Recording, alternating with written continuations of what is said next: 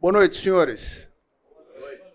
Deus sussurra e fala a nossa consciência por meio do prazer, mas grita por meio da dor. A dor é um megafone de Deus para despertar um mundo adormecido. Essa frase é do C.S. Lewis, que está no livro. O Alex Dias Ribeiro reproduz essa frase no livro que ele. que ele.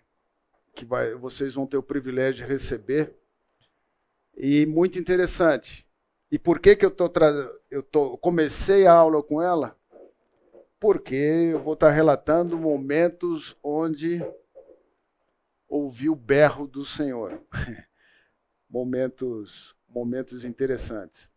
O Alex me pediu que compartilhasse com vocês o que foi importante durante as voltas que eu dei nos últimos três anos ainda que estejamos fazendo analogia com competição, é, nós só sabemos que temos uma máquina falível, que não temos, não sabemos quantas voltas daremos, e sabemos também que tem algumas características que nós vamos discorrer, eu e o Sidão aqui, falar. Eu vou falar sobre aquilo que aconteceu nessas voltas dos, as voltas que eu persegui nesses últimos três anos. Parte de vocês conhece parte da história, nem todo mundo conhece a íntegra da história. E nem aqui o propósito é fazer um relato de, puxa, para sair daqui com todo mundo com dó, porque certamente eu conheci várias pessoas cujo os problemas são muito mais profundos e maiores que os meus. Então, são só é um relato pequeno. O que aconteceu nesses últimos três anos, de 2020 até cá? Perda de pessoas muito próximas e queridas. Mãe, sogro e dois irmãos, Saulo e Renato. Em 2020, na primeira onda de Covid, eu fiquei internado no Irmãos Penteado por três dias sem banho, porque a única vaga que tinha era no pronto-socorro, na enfermaria do pronto-socorro aquela época onde o índice de fatalidade era altíssimo. Foi na época que a minha mãe morreu, além de uma empregada que trabalhava em casa, faleceu também. A tensão que isso trouxe para quem estava lá dentro e para quem estava fora, assistindo quem lá estivesse, foi grande. 2021, na segunda onda de Covid, Renato e Luciene internados. Um, o Renato internou dia 15 de junho Luciene, dia 16 de junho. É, Luciene não estava legal, já estava de novo, era uma segunda onda de Covid. É, nós tínhamos tido a perda da Jeane por motivo, por essa razão. Nós tivemos, estava nesse impacto. A médica comentou que a Luciene estava muito mal, estava pior do que o Renato quando entrou. O Renato, vocês sabem aquilo que aconteceu nesses dois momentos, os índices de fatalidade era grande. Então, isso uh, trazia uma angústia muito grande para quem estava próximo das pessoas. 2021, mais uma morte. 2021, mais uma morte em dezembro do Saulo, de um diagnóstico de câncer que ele teve em abril de 2020. Então foi bem premiado, assim, em termos de tensão, bem premiado. E se não bastasse, começa 2023, ano novo, vida nova, parece que tudo sossegou. Meu sogro falece no dia 19 de fevereiro. Cheio de novidades. Um momento onde emocionalmente você se desgasta, você para diante da, da reconhecimento da fragilidade que é a vida e a vida dos seus, de quem está próximo, porque foi gente próxima. Além disso, passei por mudanças profissionais significativas. Em resumo, um downgrade sério na vida profissional de quem trabalhava 42 anos na própria empresa. Eu nunca fui demitido, gente. Nunca mudei de emprego. Sempre trabalhei no lugar, mas chegou um momento que houve. É, era bom para a empresa, e eu fui protagonista, mesmo que eu tivesse sido protagonista dessas mudanças, também foi difícil emocionalmente. Uma hora a gente senta e pode conversar.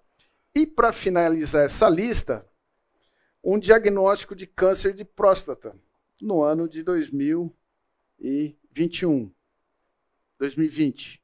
Logo após sair da internação, fiquei internado durante o mês de julho, agosto eu fui cuidar da minha saúde e descobri que tem cupim. Então, cirurgia e as consequências adicionais de, dos tratamentos oriundos dessa enfermidade. Considerando que nesse tempo, nesse período que a gente fez o curso, foi usada analogia e circunstâncias de corridas de automóveis, irei apoiar nossa reflexão considerando o rally, uma, porque é uma competição feita com dupla, com o chamado, como chama, é piloto e copiloto. O copiloto tem um papel importantíssimo nessa competição, como sendo hoje daria para dizer um Waze humano. Porque ele vai cantando aquilo que tem que fazer. Mas é uma atividade que está sob risco, porque o carro está em movimento, requer muita concentração, capacidade de interpretação de mapas, mesmo com o carro em movimento, excelente e precisa comunicação com o piloto. Tem que saber o que falar, tem que ser claro no que falar, e tem que ter a certeza de que o piloto entenderá. Alguns artigos chamam o copiloto de sombra, ou seja, alguém que é, poucas vezes ele vai ser tido como relevante, como de fato ele é. Além do, ele não está nas mãos do volante, mas é quem dirige para onde o carro vai, porque ele está cantando o que o piloto tem que fazer. Além do copiloto, há uma equipe por trás de um numa competição. Engenheiros, mecânicos, auxiliares. Utilizando a analogia de corridas como recurso, digo que o meu time é composto por Deus como engenheiro, família como parte do time, a família biológica do DNA, o, isso envolve os tamburus, a extensão do que isso representa, o corpo de Cristo, amigos e esposa, que eu a qualifiquei como minha copiloto. Todos esses membros deram um suporte impressionante e muito relevante. Nesse período, é, daria para ficar duas aulas contando o que pessoas, citando o nome daquilo que pessoas em momentos extremamente oportunos fizeram nesse para nos ajudar. Mas destaco e foco na esposa, porque ela está dentro do carro. Por isso que eu chamei de copiloto. Ela está na minha casa. A gente, quando se une, forma uma só carne. Então, entendo e vejo uma analogia muito apropriada a essa como copiloto. Ela tem que dizer bem porque ela é útil e deve me ajudar a chegar no destino final, a desviar fazer as curvas que a vida tem. E o que Luciene fez? Eu gostaria de destacar isso. Foi muito paciente comigo. Digo muito, muito mesmo. Eu tomo um medicamento oriundo da uma coisa que já nem é novidade mais, a esclerose múltipla, que traz um medicamento que me deixa irritadiço. Eu me irrito profundamente por coisas muito leves muito rápido e muito profundo. Então ela tem que ter muita paciência. Ainda nisso, nesse ambiente daquilo que eu relatei. Ela não me cobrou, ressaltou minhas qualidades num momento onde isso foi muito importante. Chorou junto comigo. Chorou junto. Nós choramos um punhado de vezes junto é, compreendeu o meu momento profissional e me estimulou a me desenvolver. Não importa o que aconteceu, vai se desenvolver. Foi um papel muito importante. Comprometeu, compre, compreendeu minhas limitações físicas e tem me ajudado até hoje. Alguns eventos que eu citei trazem consequências físicas, emocionais, que afetam diretamente a esposa e o casamento. E ela tem me ajudado pra caramba sobre isso. Isso tudo porque ela foi forte no Senhor, pois nele ela se fortaleceu. Foi impressionante ver a mão de Deus através da vida da Luciene. Tinha consciência de que deveríamos continuar na corrida, ou melhor, continuar vivendo. Nós não temos, não sabemos quando é a bandeirada, quantas voltas tem, mas nós sabemos que temos que tocar a corrida em frente. O fato é que em determinados momentos nós conversamos sobre esse período de dificuldade séria que passamos, objetivando entender como continuávamos alegres. Nós, como família, como casal, a gente não se abateu, exceto em diversos momentos. Nós tínhamos disposição para a vida, estávamos alegres, a Luciene é alegre por natureza divina. Ainda que tivesse tido um momento de depressão, tristeza profunda, vivíamos em uma vida em paz. Relembrando que Deus nos colocou pessoas próximas que nos trouxeram textos bíblicos que nos alimentavam. Isso foi muito importante. Certo dia, agendei uma conversa com o pastor Oswaldo na salinha ali perto do banheiro. Eu estava muito deprimido. Eu estava falando para o Sidão, depressão não é a depressão de que ficou uma semana, um mês deprimido, mas momentos de depressão, assim, horas de depressão eu tive. E vim com Oswaldo. E Oswaldo, entre um choro, conversa e oração, ele reforçou que eu deveria estar focando no Senhor. Instrução que apareceu uma cortisona na veia. Quem já teve doença e tomou cortisona? O que, que acontece, Piau? Não precisa fazer análise técnica, né? Por favor. Oi? É isso aí. Essa foi o sentido que eu quis dizer. Essa palavra dele, é, eu estava profundo, nós saímos da reunião quase que procurando o telefone de um psicólogo para eu visitar. A última fala dele, ele falou assim, Eduardo, fixa o olho no, o olho no Senhor. Oramos por isso. É impressionante o que Deus é capaz de fazer quando a gente se coloca à disposição dele. Depois nós tivemos, identificamos que esteve constantemente em nossos corações um acróstico que o Fernando Leite usou na mensagem do nosso casamento. Há 37 anos atrás, é, um acróstico que marcou. Tanto é que isso presente em toda a nossa vida. Chama, ele colocou Darcy. Não vou fazer exposição, é, até porque o acróstico só ficou na memória, a exposição que o Fernando deu não, mas o que ele significa. O que é esse acróstico é formado por o D de Deus, A de amor, R de respeito, o S de sexo e o E de esperança, como sendo elementos a serem cuidados na ordem que o acróstico é apresentado. Deus em primeiro lugar. E isso, puxa, gente, quando, quando nós paramos, assim, puxa, o que tem sustentado a nossa união, a nossa família, o nosso ânimo, a nossa disposição? Identificamos isso. E eu quero focar naquilo que Deus fez exercitamos o que vimos relatado em Salmos 34, 4 a 9. Não estou olhando é, o contexto, mas ele relata muito aquilo que a gente vivenciou. Ele diz assim: Busquei ao Senhor, ele me acolheu, livrou-me de todos os meus temores.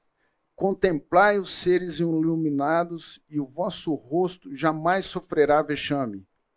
Clamou esse aflito, e o Senhor ouviu e o livrou de todas as suas tribulações.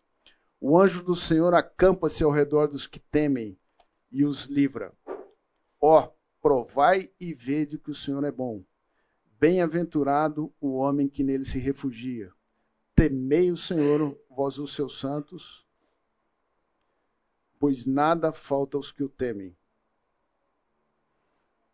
É, gravem esse texto, botem no bolso, porque em momentos assim é importante a gente estar lembrando na palavra de Deus o que Davi, um rei, em um momento específico da vida dele, pode não ser semelhar, similar àquilo que você está vivendo, mas de fato relata o comportamento desse Deus, que é o nosso Deus, que nos acolheu.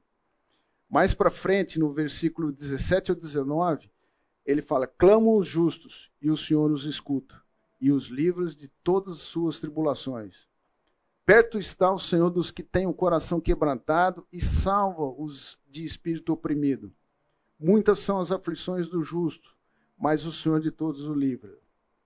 No Salmo 32, 10 e 11, muito sofrimento terá de curtir o ímpio, mas o que confia no Senhor, a misericórdia o assistirá. Alegrai-vos no Senhor e regozijai-vos, ó justos. Exultai vós todos que sois retos de coração. Olhar para o Senhor foi a decisão mais valiosa que tivemos como casal. E entendo que foi Ele que nos capacitou a fazer. é impressionante o que alguns textos de Salmo que nos relatam como o Senhor lida. É o salmista pedindo e o salmista relatando como o Senhor responde. Nós vivemos isso. Matamos a primeira letra do D, depois amor e respeito. Significou para nós que deveríamos lidar com transparência um com o outro. Eu falo isso porque eu não, eu sei que muita gente tem dificuldade de ser transparente com a esposa. A gente muitas vezes a cultura nos leva a, a pregar que devemos ser o super-homem da casa. Isso inibe a transparência quando você está passando por dificuldade. Para mim, significou dizer para minha esposa os meus sonhos, os meus pecados, as minhas conquistas e as minhas fraquezas.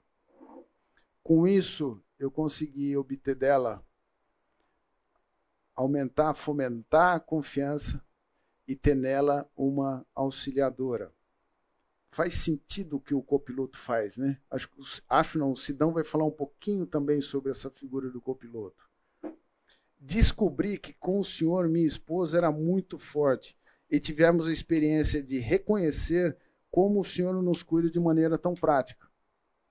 Então, nós tivemos experiência onde nós debatíamos, para não dizer que está gravado, né? vai gravar, a gente brigava e respeitosamente, mas não deixa de ser a briga. É, já gravou, tá danado.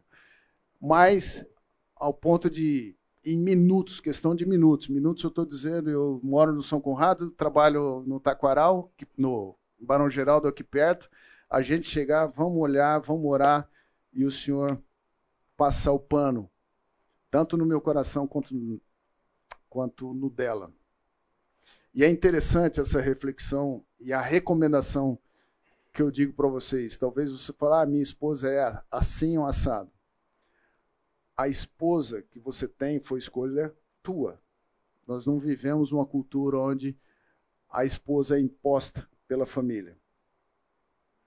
No capítulo 5 de Efésios, nós temos instruções claras de como devemos tratá-la. Não vai para o 23, que é o que diz que a mulher deve ser submissa. Começa no 25, que fala sobre marido, amai as vossas esposas. Sejam diligentes no desenvolvimento de sua vida espiritual e de sua esposa. Beija na boca, sempre que possível apropriado. Isso não está em Efésios. Mas em nossa cultura é um importante gesto de demonstração de amor, intimidade e cumplicidade. Estou fazendo uma recomendação. É, se alguém depois quiser contrariar, senta comigo, a gente fala, porque isso não deveria ser feito. Mas é impressionante como eu estou dando testemunho daquilo que Deus fez na minha vida, eu estou tomando a liberdade de dizer o quanto isso é importante na relação. Por saber que muitas vezes a falta do beijo na boca é porque eu não queria beijá-la, eu não queria estar com ela.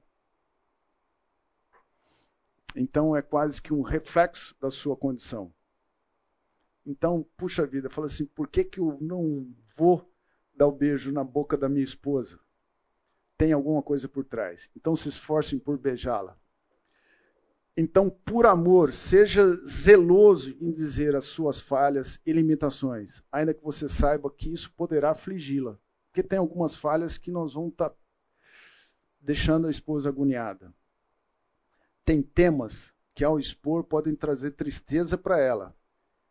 Mas aprendi que isso também é expressão de amor e obediência ao Senhor. Se esforcem e insistam em depender do Senhor em tudo e nele construir a fortaleza da união de vocês no casamento.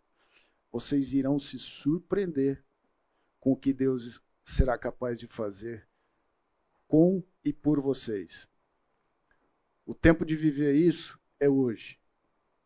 Falo isso hoje porque entendo que essas coisas que aconteceram na minha vida não foram, ainda que algumas delas foram consequências de atitudes minhas no passado, algumas outras não. Eu perdi um irmão, ou um irmão morrer, ou circunstâncias acontecerem.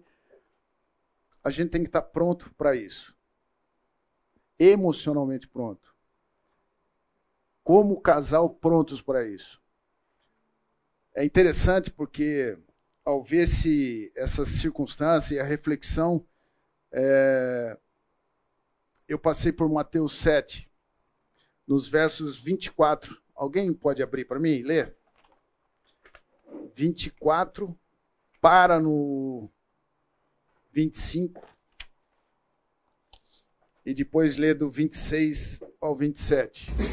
Portanto, quem ouve essas minhas palavras e as pratica é como um homem prudente, que construiu a sua casa sobre a rocha. Caiu a chuva, transbordaram os rios, sopraram os ventos e deram contra aquela casa, e ela não caiu, porque tinha seus alicerces na rocha. Lê o, o 26 em diante. Quem ouve essas minhas palavras e não as pratica é como um insensato que construiu a sua casa sobre a areia. Também. Isso. Caiu a chuva, transbordaram os rios, sopraram os ventos e deram contra aquela casa e ela caiu e foi grande a sua queda. As diferenças que tem entre esses dois versículos são ouve e as pratica, e no 26, ouve as minhas palavras e as. Vamos lá. No 26, todo aquele que ouve essas minhas palavras e não pratica, será comparado ao homem insensato. Essa é outra diferença do texto acima. O resto é Ctrl C, Ctrl V. A única diferença é um homem que pratica e um homem que não pratica. O que pratica é considerado como um homem prudente. O que não pratica é considerado como um homem insensato. E outra coisa interessante que isso eu aprendi desde criança. Mas eu parei e falei assim: puxa vida, chuva e tempestade caem sobre todos. E o minha desafio para vocês. Aflições vieram, virão, e para vocês enfrentá-las bem, deve começar agora. Você vai ouvir as palavras do Senhor e as praticar, e vai ser passar pela tempestade como quem construiu uma casa sobre a rocha? Ou você vai ouvir, ignorar, fazer pouco caso e depois tentar pegar os cacos? Não sei como está a vida de vocês como casal. Se tem alguém que ainda não é casado.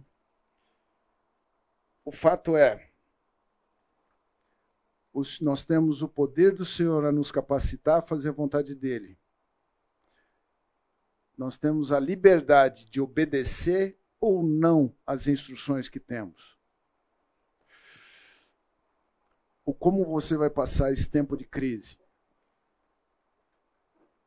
consta em como você se preparou para passar diante da palavra de Deus para passar por ele. Não sei se alguém tem alguma quer fazer alguma pergunta rápida, se for, senão a gente eu fico à disposição de vocês depois.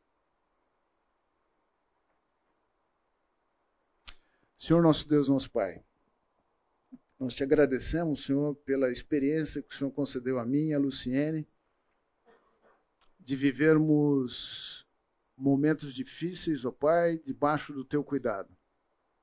Louvamos, Senhor, porque o Senhor levantou pessoas para nos acolherem.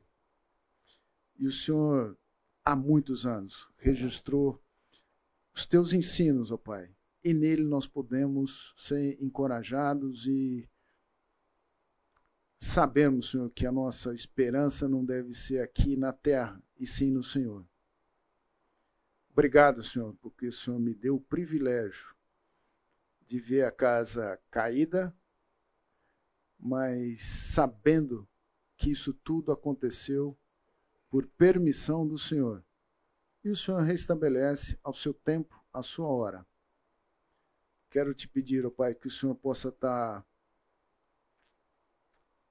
incomodando o coração dos irmãos, ó oh Pai, a viverem, a buscarem com a sua esposa um grau de intimidade e de dependência de Ti, Senhor, de maneira é, agressiva, para que possam suportar e poder testemunhar, Senhor, de quão grande é o Senhor em todas as circunstâncias que a gente atravessa, sejam boas, sejam ruins. Obrigado, Senhor, por esse tempo. É o que eu oro, Senhor, em nome de Jesus. Amém. Sidão, é contigo, meu irmão. Alex pediu que a gente compartilhasse a respeito dessa questão, ser um copiloto. Ele distribuiu essas, esses períodos entre algumas pessoas e alguns testemunhos e estudos que vocês tiveram, assim como eu tive. Eu só não participei do primeiro com Alex. A gente estava lá em Quixaba, a gente vai falar um pouquinho dessa questão ali no final. Mas essa basicamente é a frase ou parágrafo que o Alex pediu para a gente tratar, apontar para o papel absolutamente crítico de um relacionamento conjugal marcado por amizade, companheirismo e intimidade, na fase final da viagem do homem. Deixa eu fazer uma pergunta antes. Quantos daqui não são casados? Olha aí, cara. Bastante pessoas. Ok. Os demais, todos casados. Então, tá bom. Então, lembrando o que o Du falou, aqueles que são casados, vocês escolheram. Tá? E agora é uma jornada. Para aqueles que ainda não são casados, escolham bem. Escolham bem. Porque a alternativa de nós não termos copiloto é possível mas não é dentro do casamento. Se você estiver casado, você tem um copiloto. Se você não estiver casado, aí você tem outras alternativas para viver em conformidade com aquilo que você quer. Aí eu aconselho você buscar conselhos com outras pessoas. Mas se você está casado, como a maioria, você tem um copiloto. A não ser que você não entenda o que significa, e o Du deixou bem claro isso, e a questão de copiloto é uma coisa, né? A gente precisa entender que a gente está pilotando, porque é o nosso papel, mas escolhemos uma copiloto. Bom, quando a gente recebe um tema para ser exposto, é, eu não sei os demais, mas eu normalmente vou procurar um texto que diga tudo certo? É, vamos vamos para o óbvio. Pega um texto que tenha começo, meio e fim para a gente expor o texto, para termos maior tranquilidade e para fazermos aquilo que os mais estudiosos fazem, que é uma exegese, é tirar do texto as, o ensino, aquilo que Deus quer falar para a gente em cima do tema. Quando o Alex me propôs isso, pô, você precisa de um copiloto. Cadê o texto que fala sobre isso? Vamos procurar no Antigo Testamento um texto que fale sobre isso, não encontro. Vou procurar no Novo Testamento um texto que tenha começo, meio e fim que fala sobre isso. Não tem. Então agora a gente corre o perigo de, em vez de fazer uma exegese, tirar do texto alguma coisa que seja de Deus para a minha vida, a, gente corre o risco de fazer uma exegese. Ou seja, eu vou com minha ideia para determinado texto, aplico a minha ideia no texto e faço o texto justificar a minha ideia. Esse é um problema. Tá? Então, quando a gente tem a gente precisa dar uma pesquisada, precisa ler, precisa buscar material, precisa entender o que é que está acontecendo com o tema dentro do texto bíblico ou dos textos bíblicos. Aí eu fui para exemplos. Bom, tá legal, eu não tenho um texto bíblico, mas eu devo ter exemplos nas escrituras que me, que me apontam para isso. Então vamos lá. Comecei. Gênesis. Pentateuco. Vamos, vamos atrás de alguns exemplos. Aí me veio alguns exemplos aqui. Adão e Eva. Ação de ouvir. E aqui eu, eu gostaria que vocês prestassem atenção. Não é simplesmente ouvir, mas é aquele conceito de ouvir o outro. Não necessariamente tem um diálogo, mas você ouviu o outro e teve uma determinada ação. Adão ouviu Eva e não tem um diálogo, deu ruim. Abraão ouviu Sara dentro de um diálogo, deu ruim. Se não, você tem certeza que você vai continuar com isso? Porque sair dessa, sair dessa é um problema. Sabe por quê? Porque é o seguinte, vocês já ouviram falar que a, o exemplo mata a tese? Quem já ouviu essa frase? O exemplo mata a tese.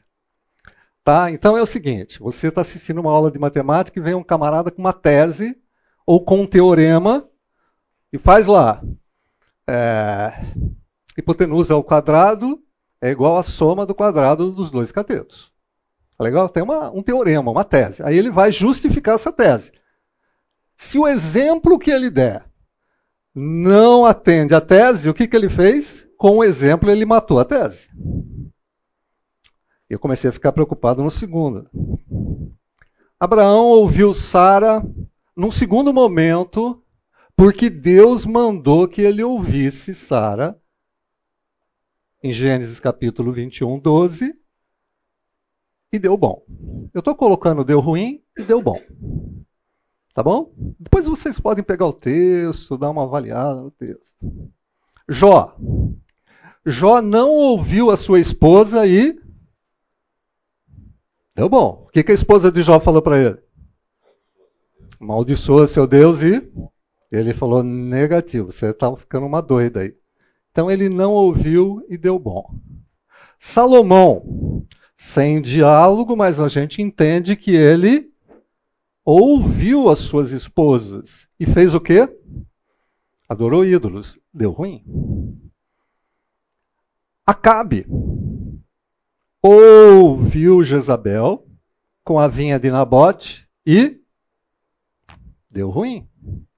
Assuero ouviu Esther dentro daquela, daquela problemática toda que estava vendo com a perseguição dos judeus, deu bom. Está lá em Esther capítulo 7. Pilatos não ouviu a sua esposa. E aqui eu fiquei assim: será que deu ruim ou deu bom? Deu ruim porque ele ficou conhecido na história como o que ele fez, lavou as mãos. Deu bom porque Jesus, afinal de contas, tinha, tinha, era a missão dele morrer. Era a missão de Pilatos fazer tudo aquilo. Então eu fiquei um pouco em dúvida com relação a se deu bom ou se deu ruim. Muito bem. Agora eu não tenho texto e tenho alguns exemplos que só complicam a minha tese. Então tá bom. Vamos. Eu ia passar esse vídeo, mas eu vou passar esse. será que a gente precisa sempre ouvir as nossas esposas? Eu vou quebrar um pouquinho essa áurea de santidade que está nessa sala de aula, depois da palavra do Du. Tá certo? Então foi me dado a palavra em segundo lugar, então eu vou quebrar essa áurea de santidade que temos aqui.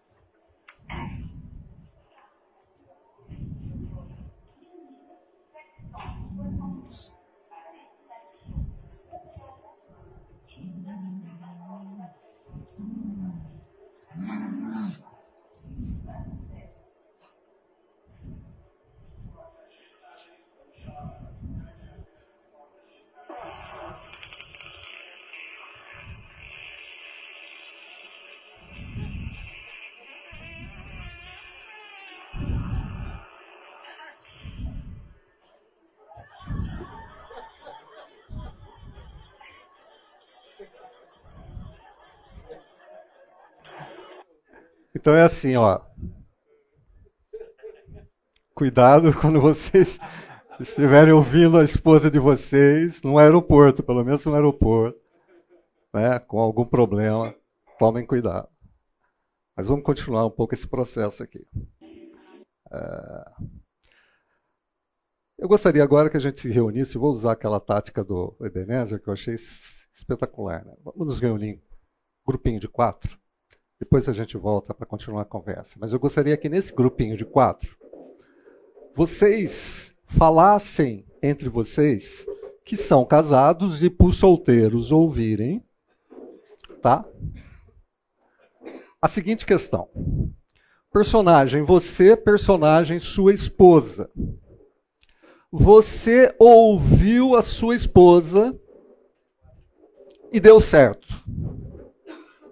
você ia fazer, você ia ter uma ação, ia ter alguma atitude. Vamos para o intervalo, depois a gente volta. Ó, presta atenção aqui, todo mundo, ó. Existe uma determinada situação aonde você ouviu a sua esposa e deu certo. Tá bom? A intervenção da sua esposa deu certo. Eu gostaria que você olhasse para o todo e, colocasse assim: as, é, nem sempre deu certo. Às vezes deu certo, sempre deu certo. Tá legal? Olha, nem sempre, às vezes, ah, desculpa, nunca deu certo, às vezes deu certo e sempre deu certo.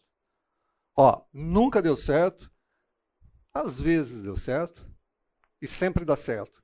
Ouvir a esposa. Ouvi a esposa, deu errado, não ouvi a esposa, deu certo, não ouvi a esposa, deu errado.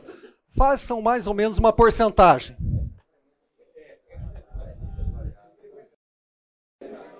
Ok, gente, vamos lá.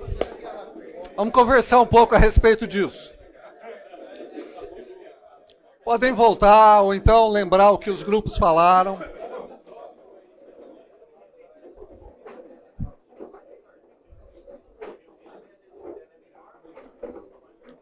Ok, vamos lá. O grupinho que estava reunido aqui, pode ser isso daqui. O que, que vocês. Lá, vamos lá, gente. É... E aí? Esse grupinho aqui, o que, que vocês acharam?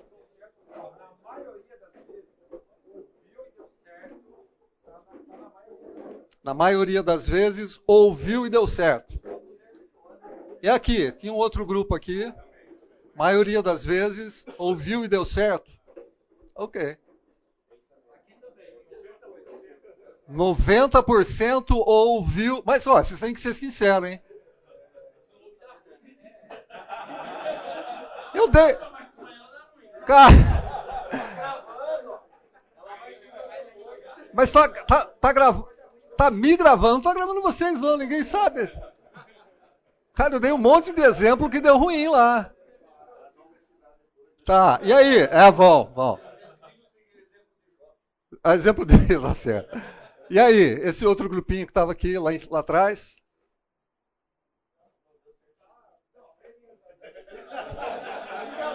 Aê, aí, menino! Senti firmeza nesse grupo aí. Aê, tá sentindo firmeza. Aê! É agora, bem. Algum... Não, pode falar. Se deu errado, tudo bem. É. Maioria das vezes, não, mais ou menos. Ok, tinha um outro grupo aqui no meio. 90%. Outro grupo aqui. Estava aqui. A maioria, os 90% do 100%, tudo o quê? E esse grupo aqui? Cara, é assim, é estatística, né? Não dá para fugir disso daqui. Ó. Vocês estão falando que é, a maioria das vezes, talvez não todas, talvez não todas, que nós ouvimos, certo? Mas a maioria delas deu certo. Mas por que tem algumas vezes que falha? Eu acabei de comentar com ele aqui. Não, é, falávamos aqui que assim, eu acho, eu acho que o, o resultado ele não depende de ouvir ou não a esposa. Depende sim do relacionamento dela e da dependência dela de Deus. Se ela é uma serva do Senhor, desculpa, não tem como dar, dar, dar ruim. Uhum. Ok. Mas às vezes, assim. Oi? Ele dá esse dois exemplos, né? Jezabel, né? Não tinha como. Não, é, essa é. É assim, eu peguei os, os exemplos, gente. Só, só Comentei aqui agora com, o Maurício. É, geralmente, tanto homem quanto mulher, quando vai tomar uma decisão ou pensar em alguma coisa for impulso, a tendência de dar errado é muito grande. Só que na grande maioria das vezes as mulheres ela têm essa sensibilidade de parar mais para pensar do que a gente. Okay. Às vezes a gente é mais negativo. Tá certo. Alguma colocação fora isso que nós vimos? Isso faz, isso faz parte da forma como Deus criou as mulheres, né? E como é que elas como é que ele criou? Para suprir essa necessidade que a gente tem de não saber interpretar às vezes as intenções do outro, uhum. alguns detalhes que a gente passa desapercebido. Ok. Bom, então olha, eu também pensei como vocês. Tinha alguns exemplos. A minha única alternativa é voltar para a fonte. Eu, eu fonte não igreja, tá? Fonte eu tenho que me, eu tenho que ir lá. Vamos de novo. Como é que Deus propôs isso? Fui para Gênesis. Tá? Então vamos lá. Criação. Gênesis capítulo 2 e 18 a 25. Então o Senhor Deus declarou: Não é bom que o homem esteja só. Farei para ele alguém que o auxilie e lhe corresponda. Depois que formou da terra todos os animais do campo e todas as aves do céu, o Senhor os trouxe ao homem para ver como estes lhe chamaria. E o nome que o homem desse a cada ser vivo, esse seria o seu nome. Assim, o homem deu nomes a todos os rebanhos domésticos, às aves do céu e a todos os animais selvagens. Todavia, não se encontrou para o homem alguém que o auxiliasse e lhe correspondesse. Então, o Senhor Deus fez o homem cair em profundo sono, e quando este dormia, tirou-lhe uma das costelas, fechando o lugar com carne. Com a costela que havia tirado do homem, o Senhor Deus fez uma mulher e a trouxe a ele. Disse então o homem: Esta sim é osso dos meus ossos e carne da minha carne, ela será chamada mulher, porque do homem foi tirada. Por essa razão, o homem deixará pai e mãe e se unirá à sua mulher, e eles se tornarão uma só carne.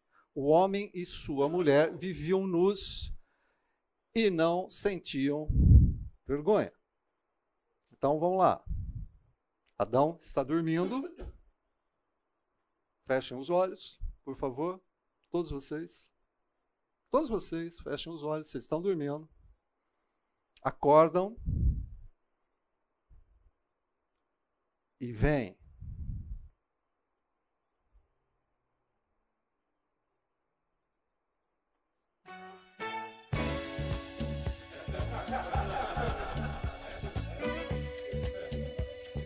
Surgiu ou não surgiu o romance? Essa foi a expressão de Adão, cara. Não tinha outra alternativa. Você nunca encontrará alguém como eu.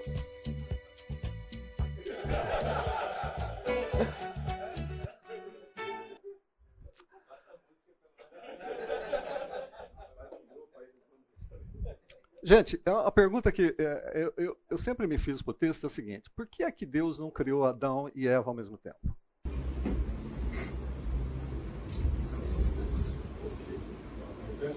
Por que Deus não criou Adão e Eva ao mesmo tempo? Não saberia como era importante ter uma mulher, né? Não teria ficado sem antes, né? Ficou sem o que era solidão e reconheceu e deu valor depois da criação. É, quando você olha o texto, você fala, assim, parece que, que, que foi feita a criação e Deus viu que não era bom para o homem. Parece que teve uma falha na criação. Assim, Deus viu, pô, não é, não é bom esse camarada estar tá sozinho. Você já imaginou dar nome para todos os bichos para a mulher do lado? Ah.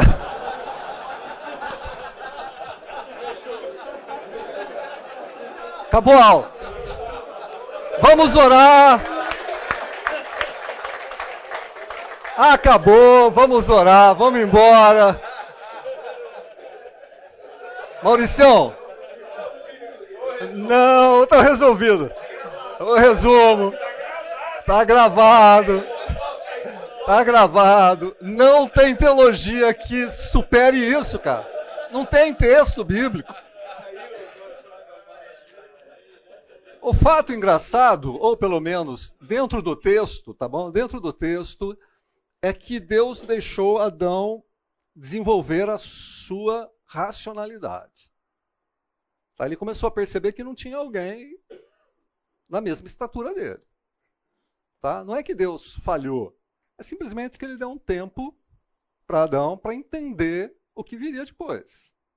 Certo? E o que veio depois foi a cereja do bolo, é óbvio. Tá? O que veio depois foi a cereja do bolo.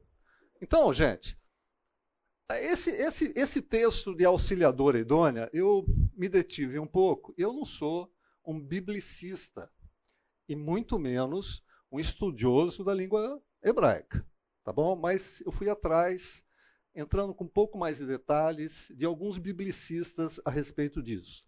A palavra auxiliadora é essa palavrinha aqui que muitas vezes fala-se Hezer ou Ezer, tá? Significa ajuda auxílio. É a mesma palavra que está lá no Salmo 121. Ergo os meus olhos para o monte, de onde me virá o auxílio, socorro. O meu auxílio, socorro, vem do. Essa é a palavrinha. A outra palavrinha, que é a palavrinha idônea, que muitas vezes está traduzido na nossa a nossa Bíblia em português como idônea, ela significa, é do, do, do substantivo nagad, ela significa em frente. Tá? Em frente de. Então Deus colocou em frente a Adão. Essa é a palavrinha que significa idônea. Ela tem alguns significados? Tem. Dentro dos, dos intérpretes mais clássicos, ela pode significar algo que completa, algo que complementa, que é semelhante, que se opõe e que está no mesmo patamar. Olha que coisa interessante. Às vezes a gente perde um pouco a perspectiva da palavra idônea, né? Porque dentro da nossa da, da nossa civilização, da nossa contemporaneidade ou pós-contemporaneidade, a palavra idônea parece que tem um outro significado. Mas quando a gente olha essa palavrinha, o que pode significar realmente dentro da língua original, que está no mesmo patamar, que se opõe. Eu achei muito interessante essa colocação de que se opõe. Por quê? Porque muitas vezes a minha esposa se opõe a mim. E como vocês falaram, quando vocês ouvem 90% do conselho dá certo, significa que talvez ela esteja se opondo a algumas coisas que você esteja falando, fazendo. O Du falou aqui algumas coisas a respeito disso. Em algumas decisões que ele tinha que tomar, a esposa se levanta e fala: Olha, não é bem assim. Acho que é assado. Ela se opôs a alguma decisão que você tinha que tomar. É o copiloto, é a figura do copiloto. Certo? É a figura de, olha, a gente tem que chegar naquele lugar, mas para chegar naquele lugar, talvez eu faça um caminho um pouquinho diferente. Para chegar até São Paulo, eu não pego Dom Pedro e Anguera e vou para São Paulo. Eu posso ir por Souza, Vinhedo. Eu tenho uma jornada diferente. Talvez a percepção da esposa seja, ela se opõe, ela complementa a sua ideia, as suas decisões. Por isso, a importância da gente ouvir a esposa. Ia dar pau com os nomes dos animais. Ia dar pau. Mas talvez eles chamassem diferente. eu não sei se ia ficar mais bonito uma girafa, um elefante, eu não sei. Mas é assim, é, Deus, colocou, Deus fez isso. Deus fez isso. Foi colocado lá pelo Yuri sobre a questão de é, se a mulher for sábia, se ela é temente a Deus, e o texto lá de Provérbios 14:1 fala isso, a mulher sábia edifica a sua casa. A mulher sábia edifica a sua casa. Mas com as próprias mãos o insensato derruba a sua.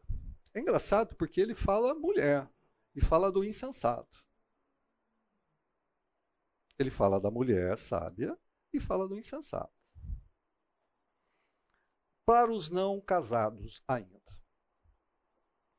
busque alguém sábia. Busque alguém sábia para se casar.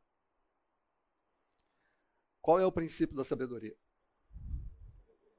O temor do Senhor é o princípio da sabedoria. Então, quando vocês forem se casar, busque alguém que teme ao Senhor. Primeiro princípio, que teme ao Senhor.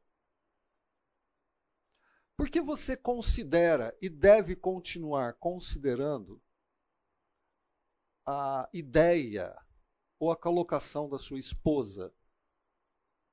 Porque eu vou ter como princípio alguém que teme ao Senhor, que é o princípio do saber, mas a sabedoria ali em Provérbios capítulo 4 tem um outro princípio. Alguém lembra do princípio da sabedoria ali em Provérbios 4? Oi? Não. O princípio da sabedoria é busque sabedoria. Provérbios 4. Princípio da sabedoria é busque sabedoria. O que significa isso? O que significa isso, gente? O princípio da sabedoria é busque sabedoria. O que significa? Sim, mas que mais? O que é essa continuidade? Que mais? Humildade intimidade, constância. Você não pode se considerar uma pessoa sábia. Sabedoria é uma coisa que você vai andando, vai conquistando, vai aprendendo. Com Deus é uma jornada. Vida cristã é jornada. Vida cristã não é 100 metros rasos. Vou usar o que o Odu falou aqui. Vida cristã é um rali. É rali. Tem coisas difíceis de se passar. Tem buracos. Tem depressões. Tem lombadas. Tem freadas. Tem aceleração. Vida cristã é um rali. Ajudem a sua esposa a seguir o princípio. Continue buscando sabedoria porque vocês podem ajudá-las a ter constância nessa busca.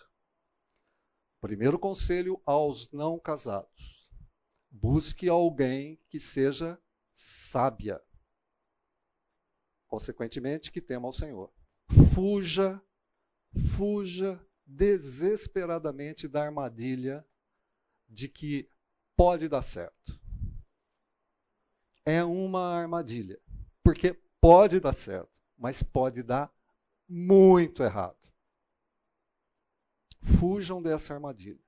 Para os casados, continue ajudando a sua esposa a buscar sabedoria, porque isso é bom para nós.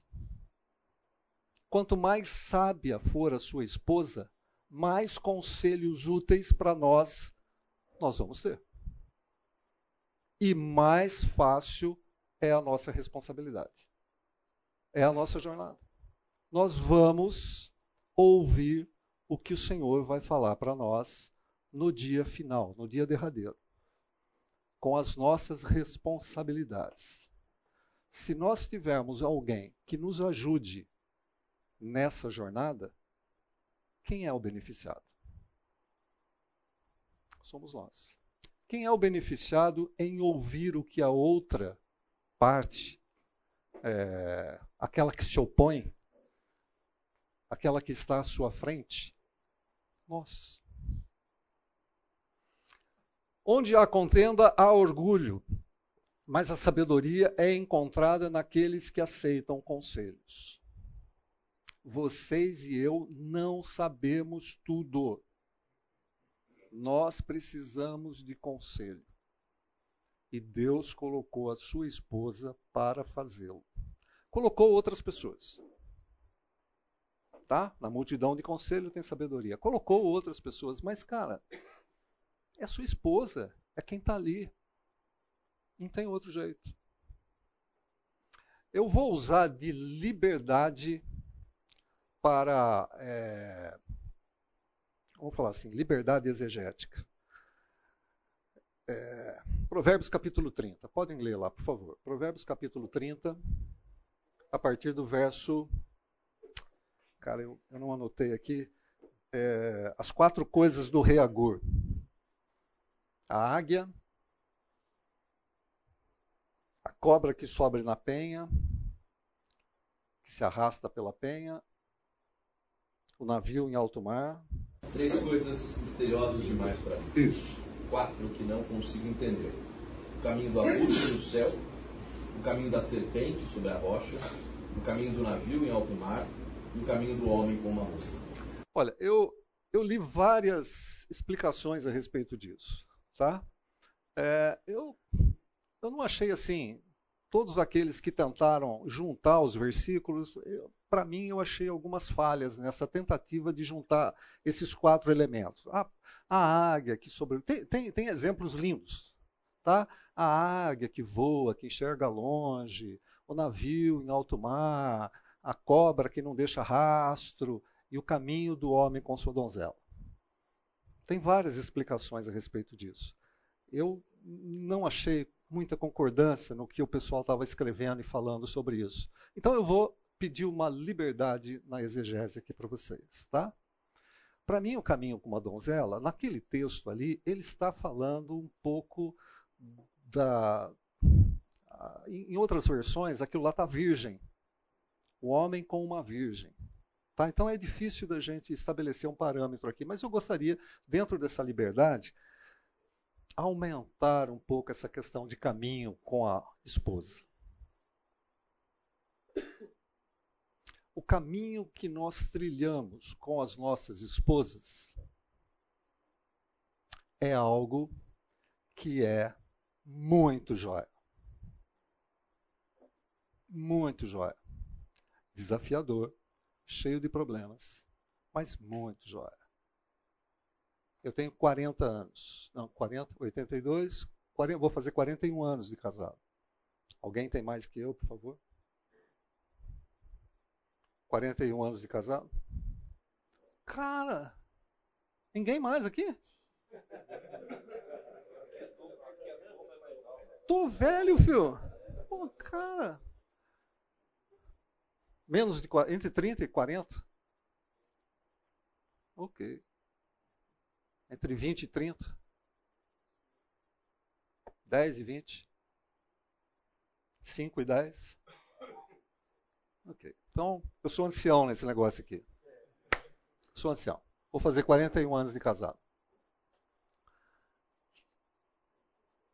37. O Edu falou assim, um pouco constrangido de briga com a esposa, não falou? Eu vi assim, ele sentiu um pouquinho, falou, está sendo gravado ali. E a minha esposa falou assim: se você falar alguma coisa a meu respeito. Eu já saí, eu já saí de casa com essa instrução, tá? Já se você falar, não vou falar nada. Mas eu vou dizer assim: existe. É, isso daqui. Isso é, mas existem situações que a gente discute. Existem situações que a gente fala assim: ih, cara, esse negócio aqui vai dar ruim. Esse negócio aqui não vai acabar bem. Certo? O que, que a gente faz? Senta, conversa, ora. Senta, conversa, ora. Gente, casamento não é 100% maravilhoso. É 100% joia, mas você não pode falar que é 100% perfeito. São duas pessoas que se juntam e nessa jornada vai ter problema. Com certeza. Eu e minha esposa agora estamos trabalhando mais perto um do outro. Tá? O nosso trabalho exige que a gente fique próximo um do outro. Quantos aqui trabalham com as esposas? Precisa falar alguma coisa para quem trabalha com as esposas? Gente, são duas pessoas diferentes. Uma decisão que para você pode ser simples, para sua esposa pode ser complicado uma ação que você faz rapidamente para ela pode ser complicado. Uma coisa que ela faz rapidamente e toma decisão, você demora dias.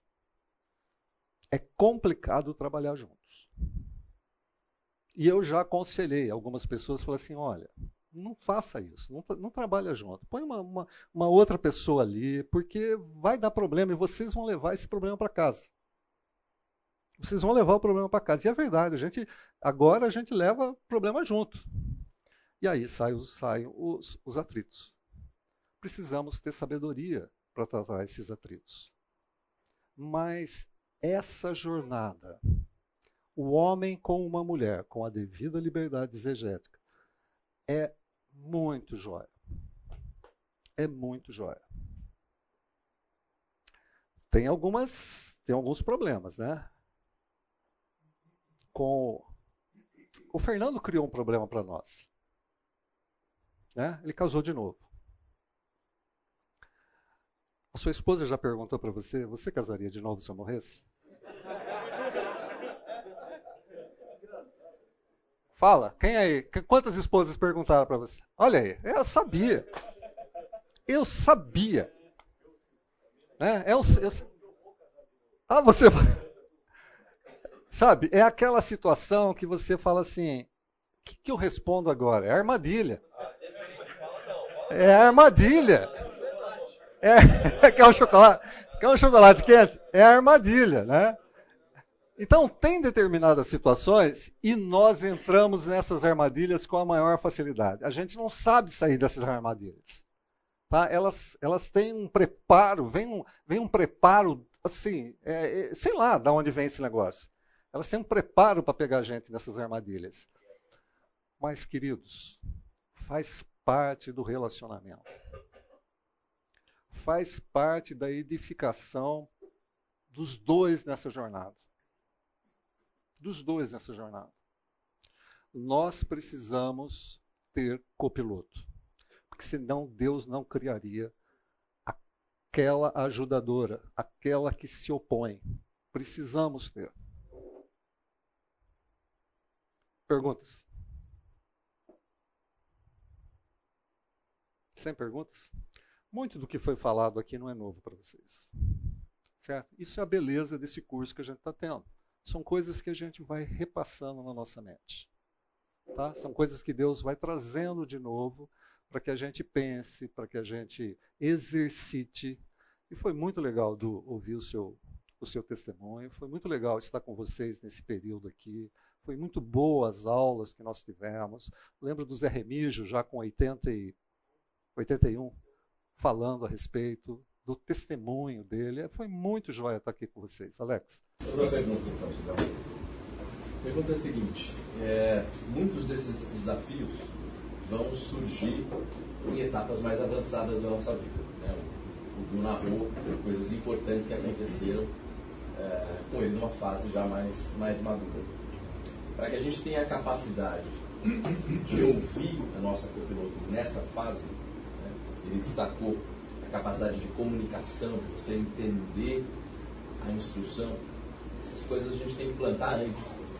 Né? Não há como esperar que lá na frente você tenha desenvolvido é, intimidade se você não plantou isso antes. É isso que a gente vê muitos casamentos em que quando os filhos deixam lá, você está quase como uma estranha na sua casa. E vice-versa. O que, que você diria? Quais são os princípios que a gente tem que considerar hoje para desenvolver essa intimidade que vai levar lá na frente, quando os desafios surgirem, a gente ter esse tipo de intimidade uh, e de capacidade de comunicação? O que, que eu tenho que priorizar hoje? O, Alex, você eu estou lembrando do Cortella falando um exemplo que ele estava dando, estava dando, um, fazendo uma exposição de um assunto e alguém levantou e fez uma pergunta para ele que ele não sabia responder. Certo? Ele pensou, pensou e falou assim: mas eu vou dar uma resposta para ela para injuriar ela, certo? Eu vou colocar ela para baixo agora com a minha resposta. Você faz umas perguntas assim complicadas, né? Olha, é, eu e minha esposa, nós temos um princípio básico: Deus em primeiro lugar. É o princípio básico, Deus em primeiro lugar, tá? Ela é muito mais sensível do que eu, muito mais sensível do que eu. Então, algumas coisas que eu faço eu afiro com muito mais facilidade do que algumas coisas que ela faz para mim e eu me sinta ferido. O princípio que a gente tem é volta para Deus. Volta para Deus. Eu acho que é, é, é, mais ou menos o que eu fiz aqui na minha exegese. Pô, eu estou pegando um exemplo, eu, eu não estou satisfeito, eu vou voltar para a criação. Eu preciso entender o que, por que Deus fez isso. Então, quando na minha jornada de trabalho, na, desculpa, na minha jornada de casamento, eu tenho problemas, eu preciso voltar para Deus. Veja só, eu casei com uma moça cristã, temente a Deus, que ao longo do tempo vem se desenvolvendo no temor ao Senhor. Tá? Eu escolhi certo.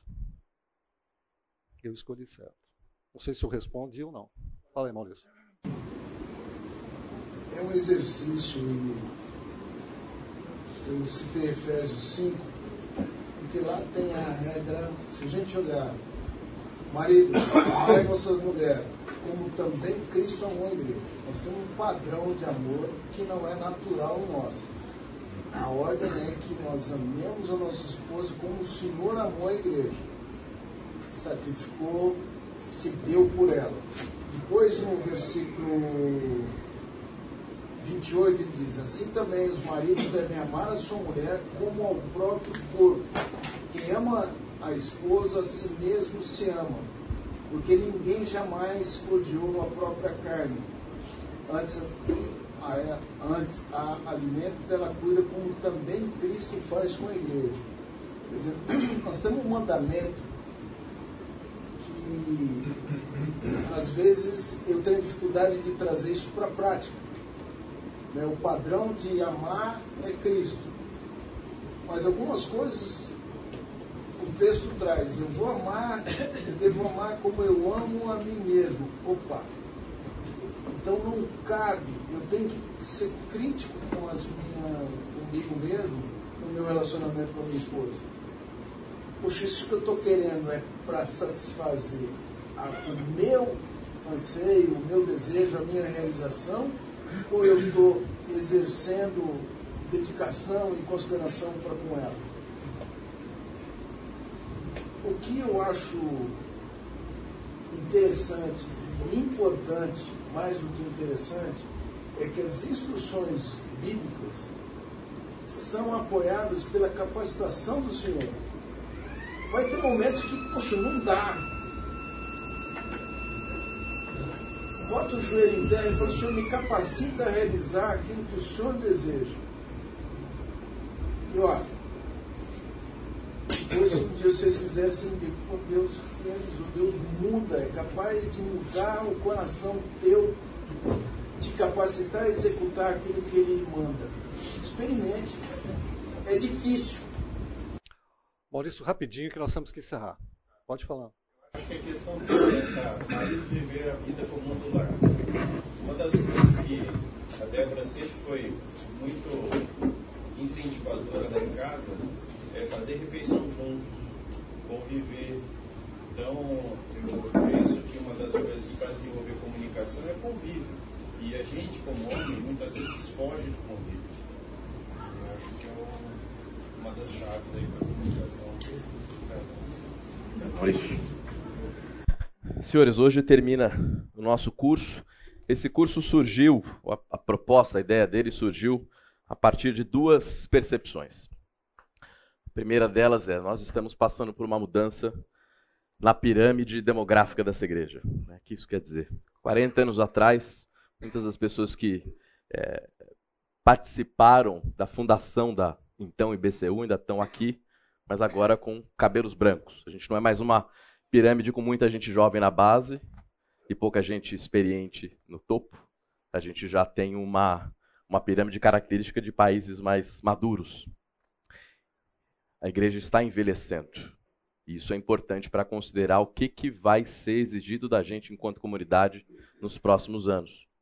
Segunda percepção, percebemos homens nos seus 50, 60 anos, com os filhos deixando a casa, é, caminhando para a aposentadoria e entrando num momento de é, vagar à deriva, perdendo propósito de vida, não saber como se manter relevante e produtivo nesse momento. Então, esse curso é o, é o resultado dessa leitura do nosso, do nosso meio, dos nossos tempos, e ele é um alerta né? e é um convite para que vocês considerem intencionalmente como é que vai ser a chegada de vocês, como é que vai ser a nossa chegada nessa última volta. Homens têm por característica planejar, mas poucos de nós planejam como é que vai ser a nossa vida com o Senhor, como é que vai ser o meu serviço, como é que vai ser a minha vida profissional depois que eu me aposentar ou que eu fizer a sucessão na, na empresa. O nosso chamado, o nosso mandato é um mandato que não tem prazo de validade. Aquilo que o Senhor disse lá no Gênesis.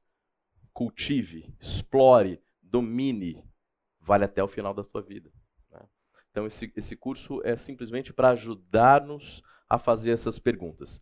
E são perguntas que o Alex Dias Ribeiro faz nesse, nesse livro aqui chamado de Muito Além de Sucesso e Significado. Ele aborda a vida do homem como se fossem os quatro tempos de um motor: fase do sonho, a fase da realização, a fase do significado e a fase da transcendência.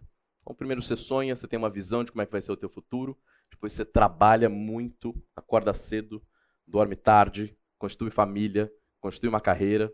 Aí quando você chega assim na, na fase do Wesley, você já está pensando, os filhos saindo de casa, e agora, qual que é o propósito? O que, que valeu a pena? A gente começa a pensar sobre legado.